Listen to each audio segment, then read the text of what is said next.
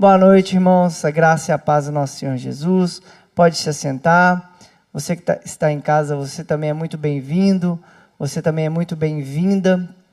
Vocês todos são muito bem-vindos. O convite que eu faço é o que tenho feito toda terça-feira. É muito legal ter você aí, porque a gente recebe as suas mensagens e ficamos felizes por isso. Mas você também pode estar aqui com a gente, viu? Volte a frequentar o Terça Cult, não só assistir o Terça Cult, viu? É, a igreja a gente não faz de longe, a gente faz de perto. Mas tanto para vocês que estão aqui, ou quanto vocês que estão em casa, que acompanham mesmo né, as mídias da igreja, as mídias da juventude e as nossas mídias, vocês viram eu falando sobre mesa hoje, né? Nós temos conversado já, tem uma série de reflexões aí, nós temos conversado, e hoje sim eu ia falar sobre mesa. Mas eu não vou deixar de falar sobre mesa, porque eu acho que foi a maneira mais prática de falar sobre a mesa de verdade, né? É, eu queria chamar o meu amigo Igor Sabino. A gente vai ter uma conversa. A, a, mensagem sobre mesa que eu falei que ia ter, vai ter. Semana que vem. Tá vendo? Aí você volta semana que vem. Não fica bravo comigo e nem sai daí do canal, não. Porque semana que vem vai ter.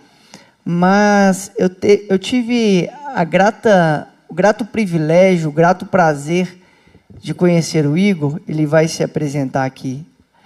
Mas, além do prazer de conhecer o Igor, eu tive o prazer de ter a oportunidade de conversar com ele hoje. Então, eu queria desfrutar disso. Pode se assentar, fique em paz.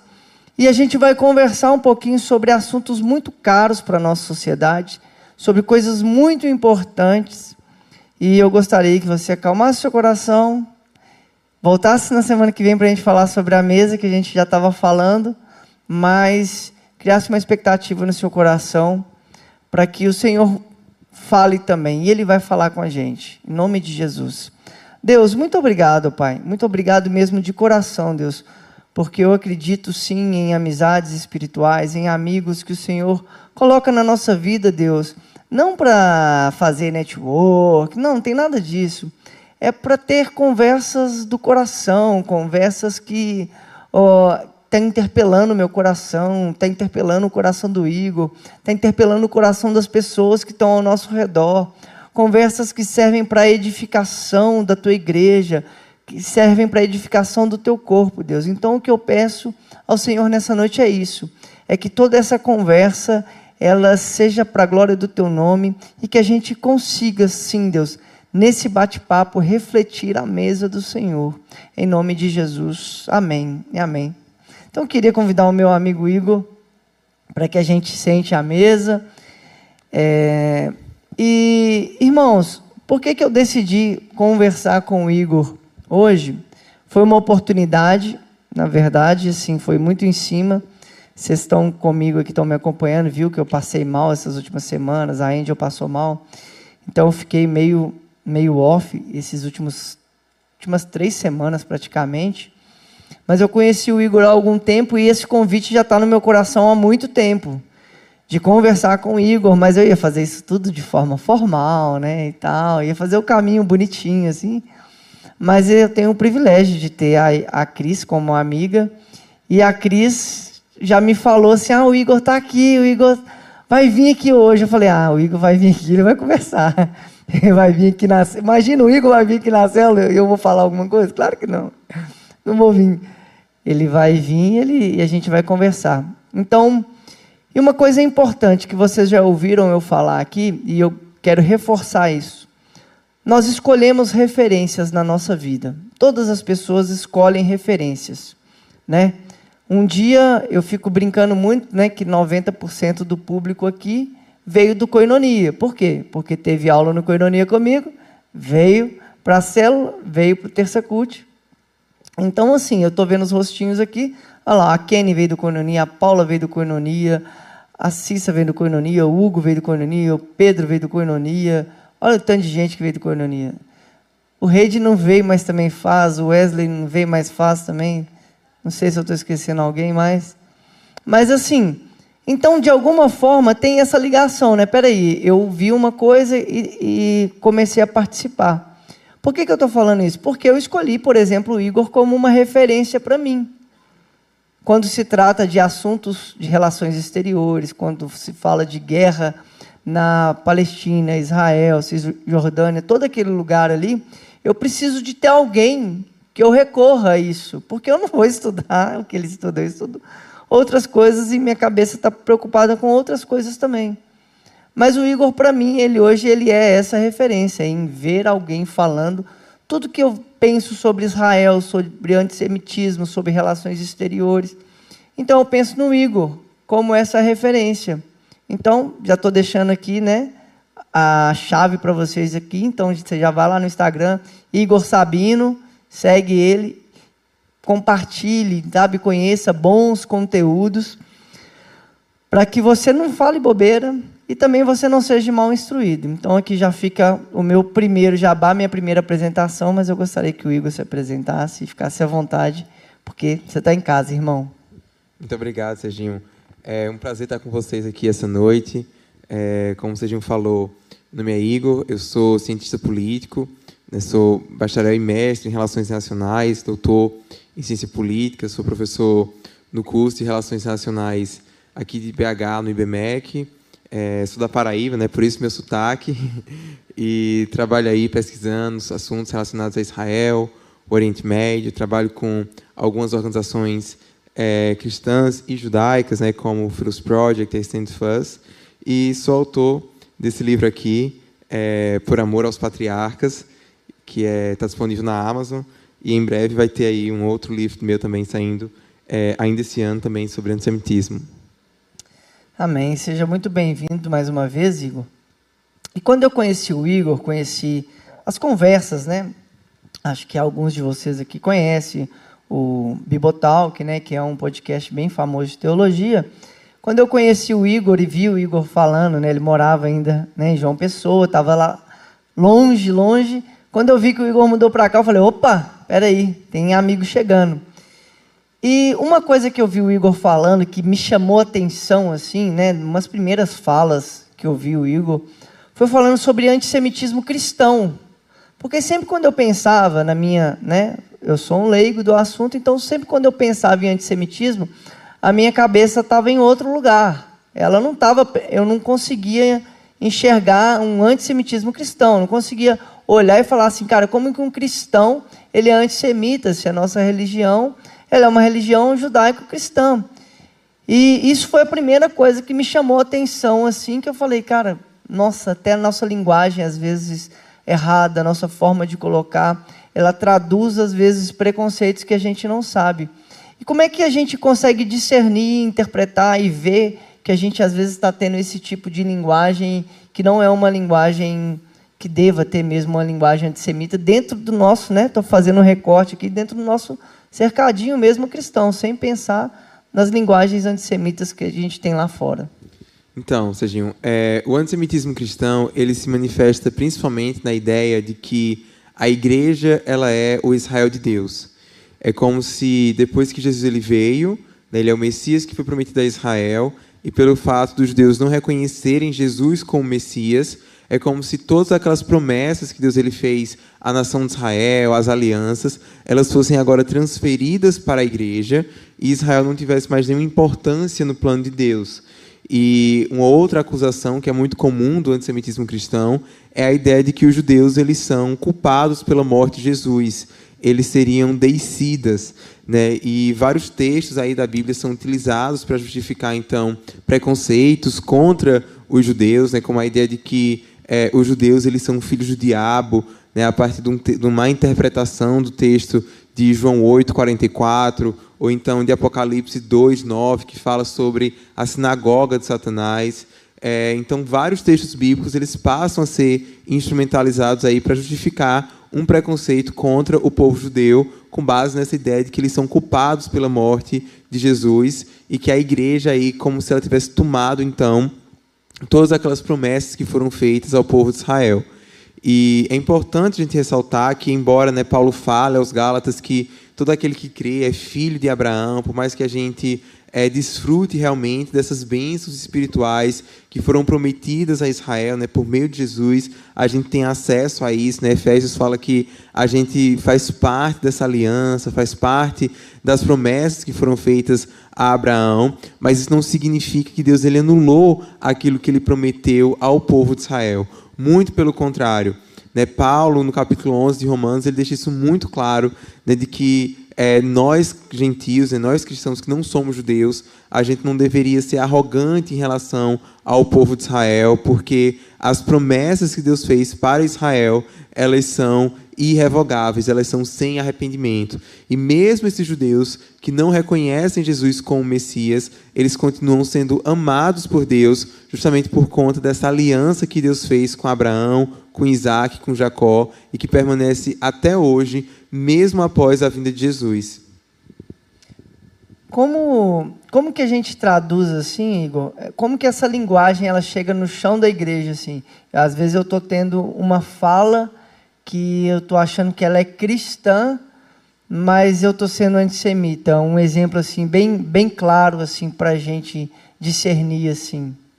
Então, eu acho que um dos principais motivos que fazem que o antissemitismo ele cresça na igreja e a gente reproduza ele sem se dar conta, é pelo fato de que é, a gente lê a Bíblia, mas a gente tem um distanciamento muito grande entre o contexto original da Bíblia. Né? A Bíblia ela foi escrita em um outro idioma, foi escrito em uma outra cultura, e para entender esse, esse contexto da Bíblia, né, para entender o texto bíblico na sua totalidade, é claro que a gente crê que o Espírito Santo ele nos guia em todas as coisas, né, aquilo que é essencial para a salvação, a gente consegue encontrar de maneira muito clara na Bíblia, mas tem alguns aspectos, algumas nuances do texto que a gente só entende se a gente fizer um estudo mais aprofundado. Então, é comum, por exemplo, que a gente leia o texto lá de Mateus 23, quando Jesus está repreendendo é, os fariseus e ele diz que eles são uma raça de víboras, um sepulcro caiado. E é comum então que a gente olhe para isso e ache que Jesus ele era contra os fariseus, que ele era contra todos os judeus. E a gente usa o termo fariseu muitas vezes como um termo de quê? Um sinônimo de hipocrisia, um sinônimo né, de realmente de um xingamento, né, dizer que fulano está com farisaísmo, é, e isso a gente entende, a gente reproduz aquilo, a linguagem bíblica. Né? E a gente não entende que aquela ação, diz aquilo que Jesus estava falando, não era contra todos os judeus. Jesus, se ele tivesse fosse falar aquela mensagem hoje, ele está falando, vocês, pastores evangélicos, é, é, seria mais ou menos essa a linguagem, não estaria é, generalizando. Aquele tipo de debate era comum entre as comunidades da época. Né? Jesus ele era um líder religioso judeu, ele era como se fosse um rabino. Então, ele discutia com aqueles fariseus, né? ele travava debates entre eles, porque ele era visto como um deles. Né? Ele era participante daqueles mesmos rituais, daquelas mesmas cerimônias. E por que, que isso é tão complicado? Porque depois, quando a gente tem o surgimento do cristianismo, né? a separação do cristianismo com o judaísmo, é, vai ser por meio dos fariseus que a lei de Moisés ela vai ser preservada. Vai ser por meio deles que depois, quando o templo é destruído em 70 depois de Cristo, que vai surgir a tradição rabínica. Então, para um judeu, quando ele escuta alguém falando que o outro é fariseu com motivo de xingamento, é, isso o ofende. É como se as pessoas começassem a usar o termo cristão como sinônimo do xingamento. Imagina aí, se sempre que aparecesse alguém fosse corrupto, aí você dissesse, aquela pessoa é um cristão. Isso seria totalmente ofensivo. Isso seria totalmente né, seria uma deturpação do que é ser cristão, seria uma ofensa ao próprio Cristo.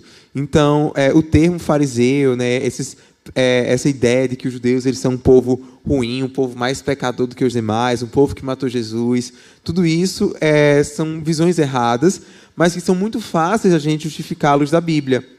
Se a gente pega o texto cru, o texto de maneira literal, é, sem entender esse contexto, sem entender né, como que ele foi formado, é muito fácil a gente reproduzir isso. E o pior, achar que a gente está sendo fiel à Bíblia, porque a gente está repetindo o que está escrito lá.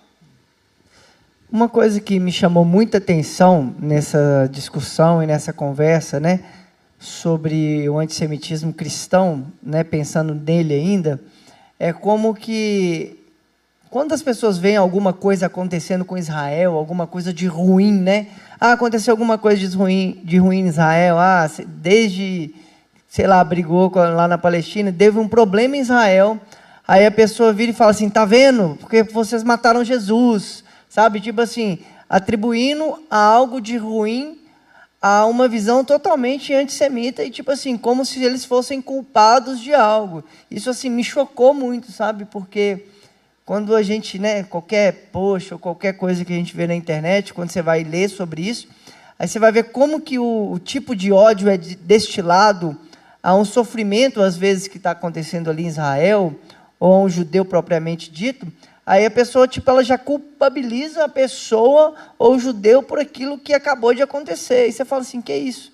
Como é que esse cara, ele está falando que ele é cristão e ele está usando esse tipo de linguagem para com o próprio judeu? Assim, para mim era, era surreal, assim, enxergar isso e falar como que a pessoa conseguiu chegar nesse lugar. Sim, é, é, é surreal isso, né? Principalmente quando a gente vê as pessoas querendo é, culpar os judeus pela morte de Jesus e justificar isso, né, usar isso para justificar algum tipo de preconceito, algum tipo de animosidade contra os judeus. É, eu acho que isso é incoerente com a nossa própria fé, porque a Bíblia deixa claro que era necessário que Jesus ele fosse entregue para ser morto, para que a salvação pudesse inclusive chegar a nós que somos gentios. Né? A gente vai ver que quando Jesus ele é crucificado, o que é que ele fala? Pai, perdoa-os porque eles não sabem o que estão fazendo. Depois a gente vê no livro de Atos, né, a própria narrativa que quem foi que matou Jesus foram os romanos. É, os judeus, eles, né, alguns líderes religiosos, eles conspiraram contra Jesus, mas quem matou Jesus de fato foi o Império Romano. E a gente não vê hoje as pessoas culpando os romanos por causa disso. Ninguém chega né, e critica os italianos e critica o pessoal em Roma, dizendo, ah, porque vocês mataram Jesus. Né, o Herodes, quando ele lava as mãos lá, não significa que ele não teve culpa, ele não quis assumir a culpa, ele não quis assumir a responsabilidade. Mas né, em Atos vai dizer que os judeus, juntamente com alguns gentios, eles fizeram isso, e, e Pedro vai dizer que eles agiram debaixo da ignorância, mas ainda assim eles fizeram isso para que fosse cumprido o propósito de Deus e a salvação ainda estava disponível para eles, porque eles faziam parte da aliança que Deus fez com Abraão.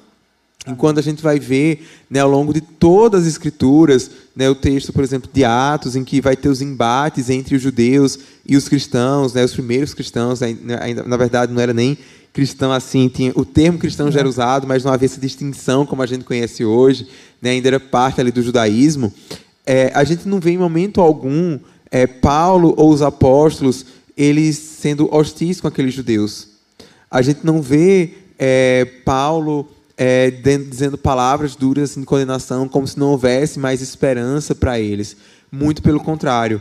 Né? O que Paulo fala é que ele estava ele disposto, em Romanos 9, ele fala que ele estava disposto a abrir mão da própria salvação por amor daqueles irmãos deles, os compatriotas israelitas. Ele fala em Romanos 10, no versículo 1, que a minha oração por Israel é para que ele seja salvo.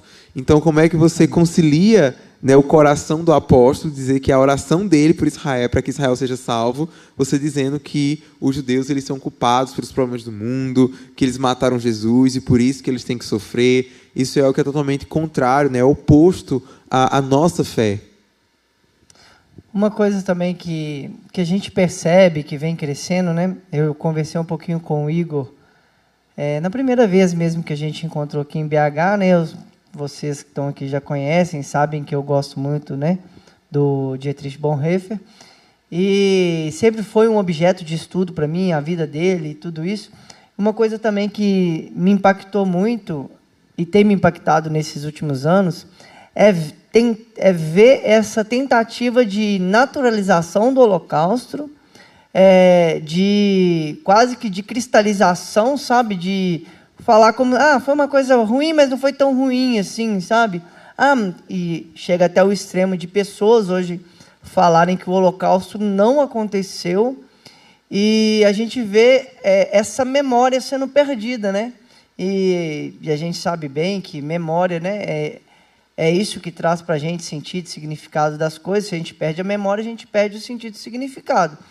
Então, assim, como que você enxerga também essa naturalização do holocausto, essa cristalização, essa quase que tentativa mesmo de silenciar e de mostrar que quase que não aconteceu o holocausto mesmo?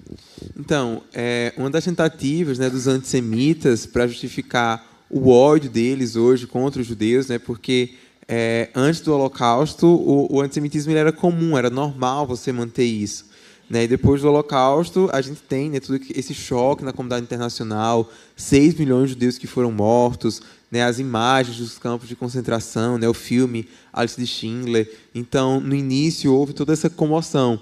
Só que, quando o tempo foi passando, a gente começou a ter o revisionismo do Holocausto, que foram tentativas de realmente de recontar essa história, de falsificar essa história, né, de negar que 6 milhões de judeus morreram, de negar que houve é, uma intenção realmente de destruir todos esses judeus, de que é, é, a morte desses judeus foi algo natural, de que outros genocídios, tantas pessoas, é, mais pessoas morreram do que essas. E, na verdade, o Holocausto ele tem algo que é único. Né? Quando a gente para para ver o que é o genocídio, genocídio é uma tentativa de você é, destruir um povo por completo. E a gente para para ver que antes do Holocausto houve outros genocídios. Né? Essa palavra genocídio é usada para falar isso, né? A tentativa de você exterminar todo um povo. Então a gente teve o genocídio armênio, que cerca de um milhão de cristãos eles foram mortos é, na Turquia quando teve fim o Império Otomano, né? Antes da criação da, do Estado Turco, como a gente conhece atualmente. Esse é um genocídio que ele nunca foi é, reconhecido pelo Brasil. Poucos países reconhecem. É, os Estados Unidos só veio reconhecer o genocídio turco, é, o genocídio armênio, quer dizer, ano passado. E a gente para para ver outros genocídios, né, como o de Ruanda, como que o Estado Islâmico tentou impetrar contra os cristãos e os yazidis no Iraque, na Síria. E a gente vê que ele tem um escopo muito bem delimitado, né? É geralmente aquele povo que está vivendo ali naquela área, naquela região. E o Holocausto era diferente, porque o, o elemento antissemita do Holocausto fez com que Hitler ele quisesse destruir toda a população judaica, não só da Europa, mas do mundo inteiro. Onde tivesse um judeu vivo, ele queria que esse judeu ele fosse exterminado. E o número de judeus que havia antes do Holocausto era cerca de 15 milhões de judeus. Esse número, ele só a população judaica no mundo hoje, ela só conseguiu chegar a 15 milhões ano passado. Só que imagina é, quantos judeus não teria no mundo hoje se aqueles 6 milhões não tivessem sido dizimados.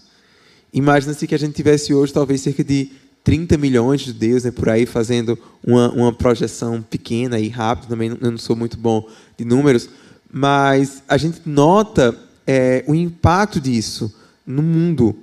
É, é, e a nossa geração não tem muita noção sobre isso. Né? O conhecimento sobre o Holocausto ele tem diminuído. O Holocausto foi algo que aconteceu menos de 100 anos atrás. O Holocausto aconteceu, né, o Holocausto teve fim, né, foi entre 1942 e 1945. Então a gente está falando de coisa aí de menos de 80 anos. E à medida em que esses é, sobreviventes do Holocausto estão morrendo, é, essa memória ela vai sendo perdida. E a gente começa um processo de revisionismo, de negação, um processo de banalização, de querer comparar tudo aquilo que a gente acha ruim, a gente querer comparar com o Holocausto, a gente querer universalizar o Holocausto, transformando o Holocausto em mais um dos muitos genocídios que já aconteceu. E eu acredito que um desafio que a gente tem enquanto cristão, Serginho, é justamente de entender o que foi o Holocausto, entender o que é que levou ao Holocausto e entender o papel que a igreja teve no Holocausto. Você mencionou o Bonhoeffer, né, que foi um pastor alemão que tentou matar o Hitler, por isso que ele foi assassinado uma semana antes da guerra acabar. Ele salvou vários judeus. A gente tem muitos cristãos que arriscaram a vida realmente para salvar judeus. Mas a verdade é que a grande parte da igreja apoiou o regime nazista. E esses estereótipos que eu mencionei, né, dizer que o judeu é culpado pela morte de Jesus e que o judeu é um povo deicida, é, isso era algo que aqueles cristãos alemães eles criam muito. E isso foi é, explorado muito pelos nazistas. Então, um dos principais jornais de propaganda nazista, é, o Der Strömer, é, ele compartilhava sempre versículos como João 8, 44, como Apocalipse 2, 9, Mateus 27, é, de Jesus dizendo que os judeus eram filhos do diabo. Então a gente precisa lembrar é, desse triste histórico aí na, na, história da igreja e evitar que isso aconteça, né? E como você falou sobre a coisa da memória, é, esse é um mandamento bíblico. Né? A gente vai ver em Deuteronômio que é, a história de Israel ela tem que ser contada de geração em geração, justamente para lembrar é, sobre quem Deus é. E a gente para para ver que a história de Israel no Antigo Testamento não é das mais bonitas, né? O livro de Juízes é um terror. Terror. É um terror. A gente olha e fala assim: nossa, que coisa tão triste. É o povo pecando contra Deus, cometendo atrocidades. Mas por que que Deus permitiu que aquilo fosse gravado, que aquilo fosse lembrado? Justamente para servir de alerta para o povo, mas também para mostrar o caráter fiel de Deus, o amor de Deus, a fidelidade de Deus. Então, eu acredito que a nossa geração precisa entender o que foi o Holocausto, precisa entender qual o papel que os cristãos tiveram no Holocausto, é. para que a gente possa passar isso para as próximas gerações como esse lembrete sobre o que a gente pode fazer, né, como o que o nosso pecado ele ainda é forte, como que a gente precisa da graça de Deus para evitar que isso aconteça outra vez. É interessante quando a gente pensa isso, começa a conversar sobre isso, irmãos, porque na nossa cabeça, né, se a gente for conversar aqui, se todo mundo tivesse aqui em cima a gente conversando, a gente ia falar assim, cara, como que um cristão ele apoia Hitler? É inconcebível a gente pensar isso hoje. A gente conversar sobre isso e falar assim, como que uma igreja evangélica alemã ela apoiou Hitler? É inconcebível. E o que o Igor ele está traduzindo para a gente aqui é justamente isso. Quando a gente cria imagens irreais, imagens falsas daquilo que as pessoas são, e no caso a gente está falando dos judeus aqui, é muito mais fácil de assimilação, né? As pessoas falam, não, tá é, é errado, tá ruim mesmo, então a gente vai apoiar. E eu percebi isso na fala né, do Igor já há algum tempo, mas eu tive uma experiência né, que foi em 2019, eu conheci o doutor Henrique Catina. O doutor Henrique Catina era um, um, judeu húngaro sobrevivente do Holocausto. E, e a gente teve, né? Ele veio dar uma palestra, falar sobre o Holocausto e tal, e depois da palestra dele, eu perguntei ao doutor Henrique Catina, falei, doutor, é, qual que era a sua visão de Hitler? O que, que o senhor pensava, assim? Ele era um menino de 13, 14 anos, que ia de um campo de concentração para o outro e ele só falava assim: a, a memória que eu tinha era. A gente usava todos a mesma roupa, usávamos um sapato de pau e quem não conseguia ir de um campo de concentração para o outro era morto e ele dava um tiro na nossa frente mesmo. E eu falei, como que o senhor enxergava, como que o senhor olhava para o Hitler, qual era o sentimento, né? A gente pensa assim, cara, o cara, né, a vida toda deve ter pensado assim, perseguir o Hitler, matar, não sei. Queria entender qual era esse sentimento que ele nutria pelo Hitler. Ele falou assim, Serginho, eu nem sabia que existia Hitler. Eu nem sabia que existia essa pessoa. Aí ele estava com uma foto assim, né? Uma foto do Holocausto, estava bem na frente de Auschwitz assim. Aí tinha um Zeppelin assim, né? Aquele balão engraçado, antigo. Tinha um caminhão assim do soldados americanos, tinha um, um, um pessoal assim bem na frente da foto. E ele falava assim: Eu não sabia que existia uma pessoa, eu não sabia que existia um Hitler. Eu era um, um adolescente que andava de um lugar para o outro sem saber o que estava acontecendo e que eles matavam a gente.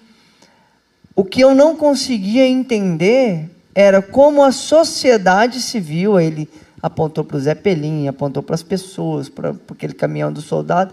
Ele falou assim: o que eu não conseguia entender era como a sociedade civil via tudo o que estava acontecendo com a gente e não fazia nada, e não se mobilizava.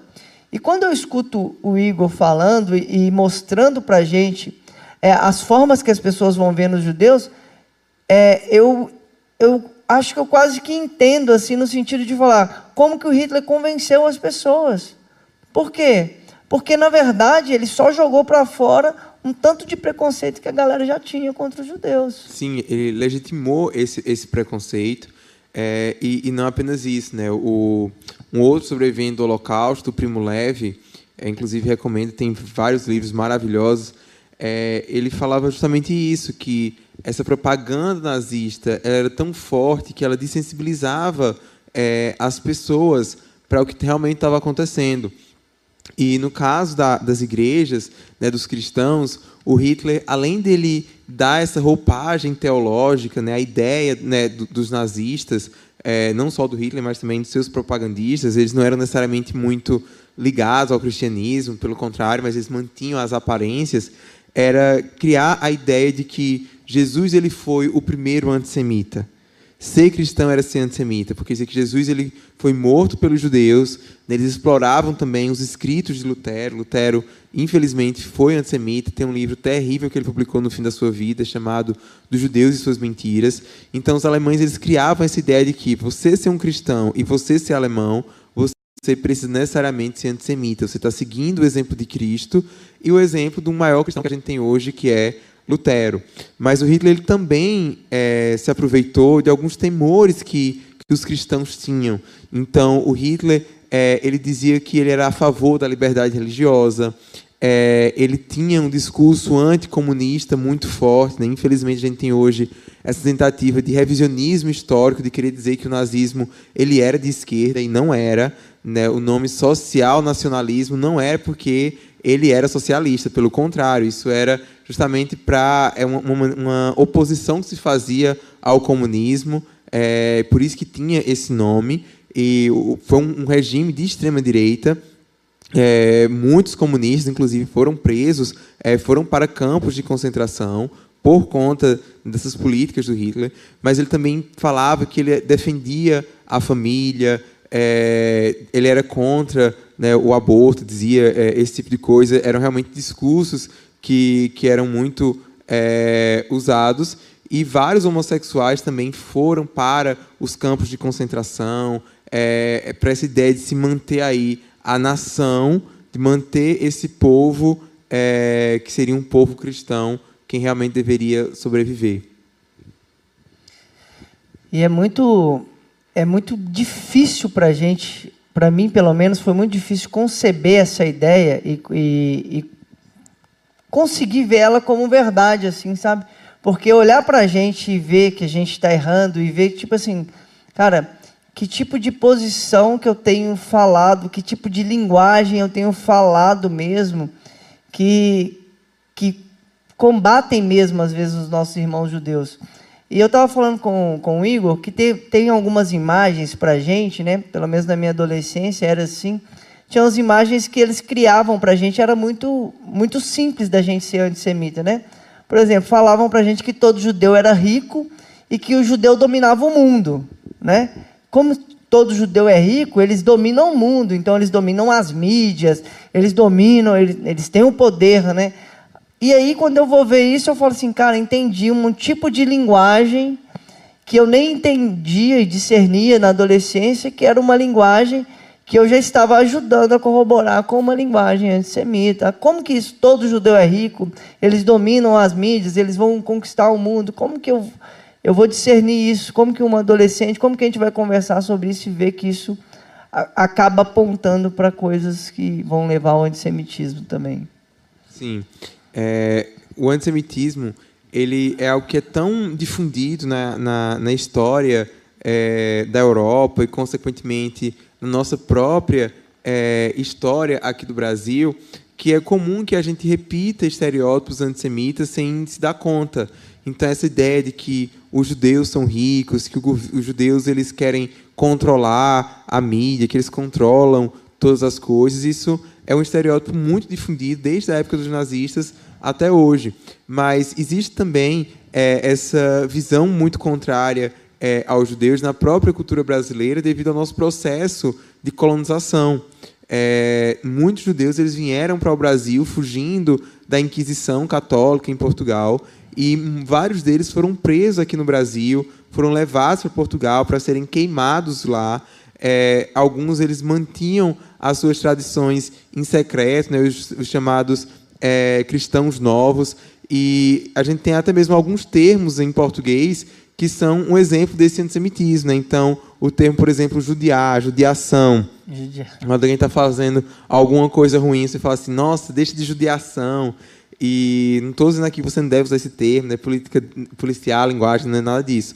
Mas só explicando né, a origem dessa expressão, desse termo, para a gente ter noção do quanto que isso é algo que é normalizado na nossa cultura.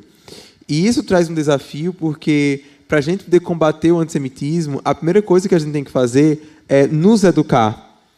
Porque a gente pode, às vezes, repetir essas coisas sem se dar conta. Né? Então, é algo que a gente precisa começar a fazer nós mesmos para poder é, depois combater nos outros. Né? Amém. Vamos aprender, gente. Chegaram algumas perguntas aqui. Se você tem alguma pergunta, pode me mandar no WhatsApp aqui, mas só mais duas perguntas. Que, que isso, velho? Aquele relógio ali está andando mais rápido hoje. Calma aí, relógio. Mas vamos lá. Uma primeira pergunta aqui, ô Igor. Me mandaram aqui, ó. O revisionismo histórico é uma estratégia narrativa. Esvaziar o sentido real do Holocausto ou fazer uma exegese equivocada da Bíblia são um grande problema na era das mídias sociais. Como a gente pode desenvolver, né, pensar uma pastoral para incentivar a comunidade a combater o antissemitismo? Essa é uma, uma ótima pergunta. Eu acho que uma das primeiras coisas que pode ser feita é, principalmente explorando esses textos bíblicos que são usados, né, que foram usados durante o Holocausto, que são usados ainda hoje para justificar o antissemitismo. Eu acho que a gente precisa ter um pouco de sensibilidade enquanto cristãos, de entender que é, existe uma maneira diferente de ler a Bíblia. Né? A gente lê o Antigo Testamento de uma maneira, interpreta a luz de Cristo, a luz do Novo Testamento, mas os judeus eles leem esses textos sagrados de uma outra maneira. E a gente precisa respeitar a maneira como eles leem esses textos. A gente precisa também entender é, o contexto de Jesus, né, como eu falei, o contexto do judaísmo do segundo templo, em que o Novo Testamento é, ele foi usado justamente para evitar que preconceitos contra os judeus sejam propagados, sejam reificados em nome de uma suposta fidelidade é, à Bíblia. E acho que principalmente também estudando é, histórico das relações entre os judeus e os cristãos. Né, quando a gente fala sobre a história do cristianismo, a gente sempre estuda né, a reforma protestante, a gente estuda é, Agostinho, a gente estuda é, vários períodos da história do cristianismo, mas muitas vezes a gente não conhece, a gente não sabe é, esses fatos aí que foram tão terríveis de como que a fé cristã ela foi usada para justificar o ódio aos judeus. E isso é algo que é muito vivo, por outro lado, na memória dos judeus. Então, eu acho que a primeira maneira é justamente por meio desse conhecimento.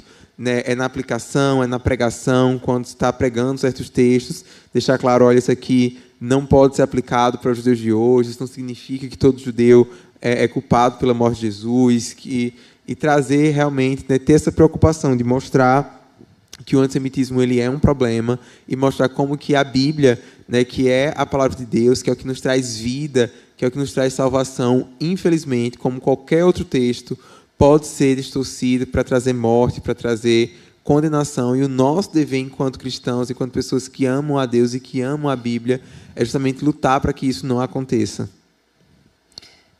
É, tem mais uma aqui sobre perguntando sobre a NPP, né? NPP, Nova Perspectiva de Paulo. É, qual interpretação você tem né, sobre a NPP?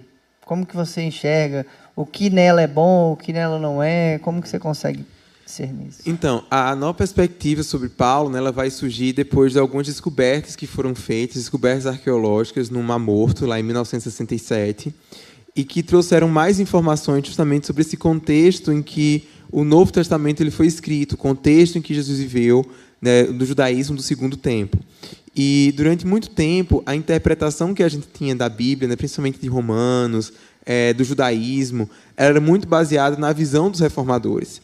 E muito da visão que Lutero mesmo ele tinha né, do judaísmo como uma religião legalista, baseada em obras, é, uma visão bastante negativa né, dos judeus, isso foi fruto é, do antissemitismo que o Lutero tinha, né, do antissemitismo da época, mas também porque o Lutero ele projetava em Paulo, eh, ele projetava nos judeus aqueles problemas que ele estava enfrentando com a igreja de Roma. Então, aquilo que ele via que era um problema na igreja católica, ele projetava os católicos nos judeus. E aí a nova perspectiva de Paulo, né, que começa com Ep Sanders, é, o James Dunn, o N.T. Wright, tenta corrigir isso, né, colocando Jesus de volta no contexto é, judaico dele, né? lembrando que Jesus ele é judeu. Eu acredito que o equívoco que a, a NPP é, ela comete é porque ele transforma, ele vai dizer que o problema do judaísmo não é que o judaísmo ele é legalista, mas ele vai dizer que o problema é que o, que o judaísmo ele é etnocêntrico e que ele leva ao racismo a mensagem de Jesus, a mensagem do evangelho é uma mensagem para todos os povos, é uma mensagem universal. Só que essa universalização acaba muitas vezes apagando aí é, a identidade dos judeus, acaba universalizando demais as promessas específicas que foram feitas para Israel e dá margem para um outro tipo de teologia da substituição. Então, acho que a NPP é muito importante, ela corrige alguns equívocos, mas ela também tem os seus problemas. Só que a gente tem visto aí já o surgimento de uma outra corrente né, nos estudos bíblicos, que é particularmente que eu gosto mais, que é a chamada Paulo dentro do judaísmo. E o que seria Paulo dentro do judaísmo? A gente tem visto aí um interesse crescente de judeus que não são judeus messiânicos, são judeus que não creem que Jesus é o Messias, mas que eles entendem que Jesus é um judeu. Eles pensam, Jesus é um judeu, os apóstolos eram judeus, a gente, como estudioso da história judaica, a gente precisa estudá-los e estudar os textos deles. Então, são judeus que vão, aprendem o grego com Iné, vão estudar o Novo Testamento, e eles têm mostrado que Paulo e Jesus, eles viveram como judeus. Então, é, tenta colocar Jesus dentro do judaísmo e dizer que o problema não era nem o legalismo, tampouco era a questão do etnocentrismo. O problema era porque, simplesmente, para vários judeus, a mensagem de Jesus não fazia sentido. E quando eles, como é que é Paulo dentro do judaísmo vê? Eles veem Jesus como um desses judeus, né, como desses líderes que tinha lá, e haviam vários debates naquela época sobre a melhor maneira de interpretar a lei. A gente vê isso no próprio Evangelho, né, que tinha os fariseus, os saduceus, os essênios. Então é como se Jesus fosse mais um desses é, rabinos da época, que ele vai trazer uma interpretação específica da lei de Moisés, só que ele vai dizer: a minha interpretação é a única correta. E se vocês quiserem ser salvos, vocês precisam seguir essa minha interpretação. E ela está aberta também para gentios, não só para os judeus. Só que vários judeus não aceitaram é, essa interpretação de Jesus, do mesmo modo que nem todos eles abraçavam as interpretações dos fariseus ou dos saduceus. Então, o problema não era necessariamente no judaísmo, mas sim porque eles não creram que Jesus era o Messias. E eu acho que isso é coerente até mesmo com o que o próprio texto bíblico ensina, né? Porque a gente vê que às vezes nem mesmo os discípulos de Jesus entendiam o que Jesus estava falando por meio das parábolas. Né? Jesus ele disse que era proposital ele falar daquele jeito. Então a gente não pode esperar que assim, às vezes a gente olha muito né, o anacronismo, olha para trás e fala assim: "Nossa, era tão óbvio que Jesus era tão o Messias, óbvio. por que, que o povo não aceitou?" É óbvio para a gente que é cristão que está lendo o Antigo Testamento, que está lendo o Novo Testamento a partir de uma ótica cristã. Mas para para ver, na Bíblia hebraica, você tinha três figuras que os judeus esperavam. Você tinha o Messias, que era aquele que viria para restaurar o reino de Davi. Você tinha o servo sofredor, que era aquele lá né, de Isaías 53. E você tinha também o filho do homem, que a gente vê em Daniel. Então eram três figuras distintas que tinham ali na teologia judaica. E aí, de repente, Jesus aparece e ele é os três num só. Ele é o servo sofredor, ele é o Messias e ele é o filho do homem. Então, não era óbvio, não era óbvio, né? não era óbvio para os judeus, ainda hoje não é óbvio. Né? Tem muitos judeus que falam assim: ah, se ele era o Messias, então por que, que ele não libertou Israel é, do jugo romano? E a gente, que é cristão, a gente, como é que a gente lida com essa tensão? Em Atos 1, né, Jesus ele vai dizer que é, não cabia aos discípulos saber quando é que ele ia restaurar o reino em Israel. Mas ele diz assim: ah, eu não vou mais restaurar, vai ser um reino é, espiritual, né, como muitos cristãos afirmam, é, é, outra coisa, é o céu. Não, ele diz assim: não cabe a vocês saber. E então a gente crê né, que Jesus ele vai voltar uma segunda vez, ele vai voltar como Messias, e aí sim ele vai cumprir nessas né, promessas. A gente crê que a a profecia ela foi cumprida de maneira parcial com a primeira vinda e ela vai ter o seu ápice na segunda vinda de Jesus, né? E eu acho que traduzindo isso para a nossa conversa aqui, deixando bem simples, a Kenny brincou aqui sobre a última mensagem, né? Mas eu fiz isso aqui no Evangelho de João, né? Como que eu falei lá sobre o Evangelho de João? O Evangelho de João, ele narra os eventos, né? O João está narrando que a partir da memória, a partir da lembrança que ele teve daquilo que aconteceu, mas no meio das bodas de Caná, está acontecendo as bodas de Caná, o que, que ele faz? Os discípulos não entenderam, mas depois da ressurreição, o que, que, ele, o, que, que o João está fazendo aqui quando ele está escrevendo?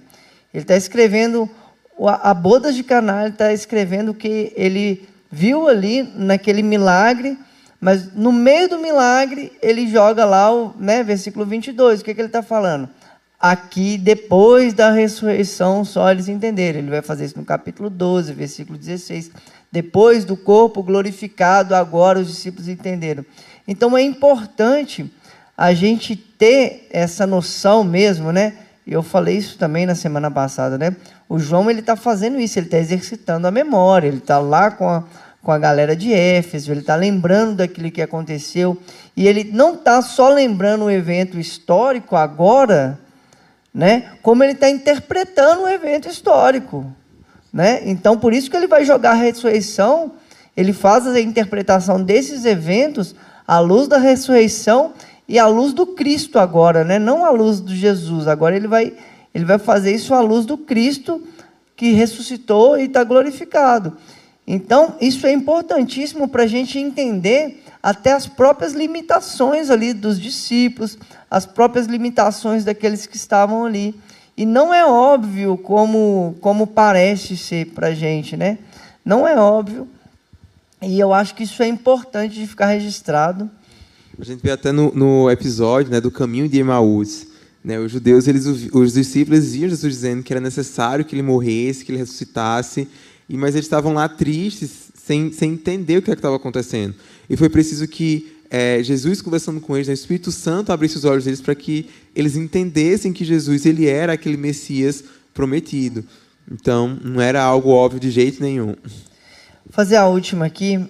É, as críticas de Jesus contra alguns, algumas ideias farisaicas, é, mas não contra a pessoa fariseu. Confundir isso é alimentar o antissemitismo cristão? Seria esse o caminho? Achei legal essa aqui, né? Sim. Tipo assim, Jesus ele não era não era esse crítico de pessoas, né? Ele estava criticando as ideias farisaicas ou esse julgo que ele colocava. Na verdade, eu diria que é, o que ele estava criticando eram algumas pessoas específicas uhum. e não necessariamente a tradição. Então a gente para para ver o que é que Jesus ele fala lá em Mateus 23. É, o problema dele não era com, com a lei de Moisés, por exemplo, mas era com aquelas pessoas que criavam maneiras de se obedecer àquela lei que, na verdade, ia contra o espírito da lei. Então ele vai dizer: vocês dizem que é necessário dar o dízimo.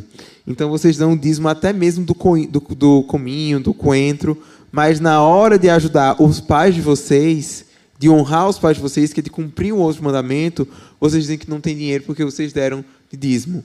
Então, o que Jesus está criticando é essa hipocrisia né, religiosa que nós, cristãos, não está muito, muito distante de, de, de, viver. O problema não era o ensino né, da lei de Moisés, a interpretação, mas era quando essa interpretação ela era usada para anular a própria Bíblia, né, a própria lei. Então, a gente vai ver isso acontecendo também na questão lá, quando Jesus ele se alimenta no sábado, né, de curar as pessoas no sábado. Ele vai dizer o que é mais importante, o sábado ou as pessoas. E o que ele vai dizer assim, o problema daqueles fariseus é porque eles não estavam entendendo direito a lei. Né? Para eles, é, manter aquele, aquela é, obediência rígida era muito mais importante do que o espírito da lei. Então, o sábado existia para que as pessoas pudessem descansar. Então, é, é se alguém era curado no sábado, o, o sábado ele estava chegando ao seu ápice máximo, né? ao seu propósito central, que era o quê? Trazer alívio, trazer descanso para as pessoas. Então Jesus ele não vem para abolir o judaísmo, ele vem para dar um novo significado, uma nova interpretação, e a gente crê que a interpretação de Jesus é a única que é correta, mas isso não significa então que a gente deve olhar com desdém, né, e, e, e com preconceito para os judeus que simplesmente não conseguiram crer que Jesus ele é o Messias e que essa é a interpretação correta. Né? O próprio Jesus falou que só iria até ele aqueles que o Pai tinha dado. E daqueles que o Pai tivesse dado, nenhum se perderia. Amém.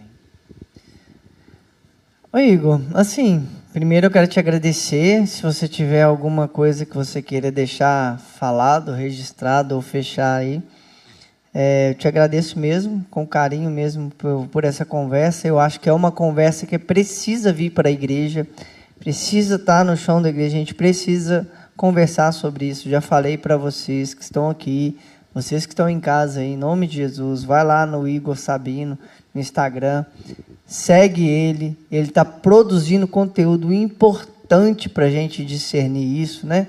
É brincadeira, parece que é brincadeira, mas não é, por exemplo, né? Uma pessoa virou para mim e falou assim, é, tem um... Meu esposo está te chamando para ir no show do Roger Waters. Falei, não, não vou não.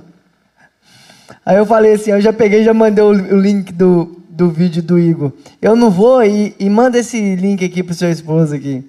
Cara, quem escutou Pink Floyd na adolescência? Eu escutei Pink Floyd na adolescência. Eu já não iria no show dele. Mas eu acho que tem uma coisa mais importante ainda pra gente conversar é se ir ou não ir no show. Isso aconteceu hoje, ao vivo, viu, gente? Online.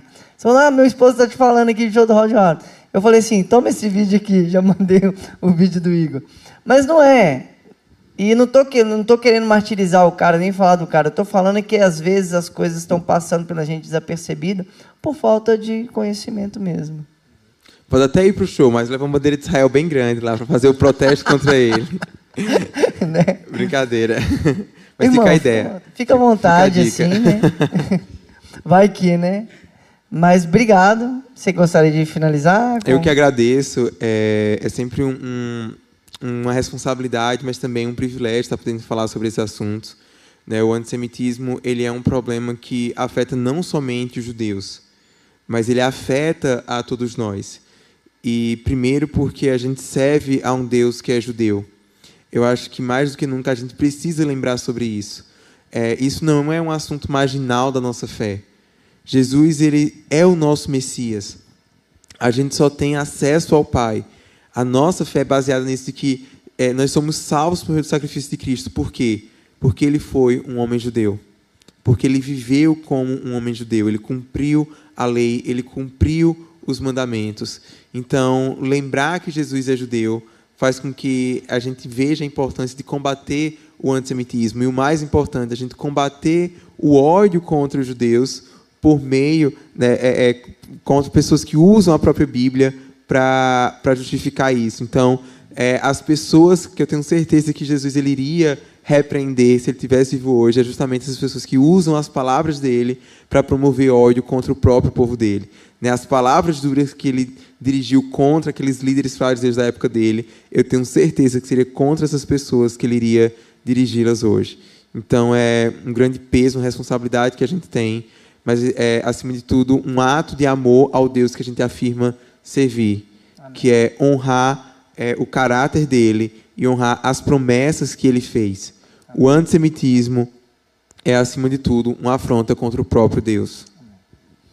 É isso. Vamos ficar gravado aí, irmãos. Memória, a gente tem que saber das coisas. Memória traz para a gente o quê? Sentido e significado.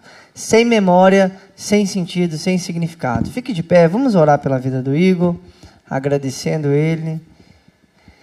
Em nome de Jesus, Deus, muito obrigado pela vida do Igor, Deus, esse irmão que o Senhor nos deu um privilégio, Pai, de ter aqui perto da gente, aqui em BH. Obrigado mesmo, Pai. Obrigado por essa conversa que abençoou tantas pessoas que estão aqui, mas quantas pessoas que nos assistem em casa e que ainda vão nos assistir ainda, Pai. Obrigado mesmo, porque essa é uma conversa necessária, é uma conversa que precisamos ter, Deus. Obrigado mesmo que o Senhor continue protegendo, guardando a vida do Igor, dando ele sabedoria, discernimento, para que ele consiga, Deus, desempenhar esse lindo trabalho que ele tem feito. Em nome de Jesus, amém. Amém. Glória a Deus.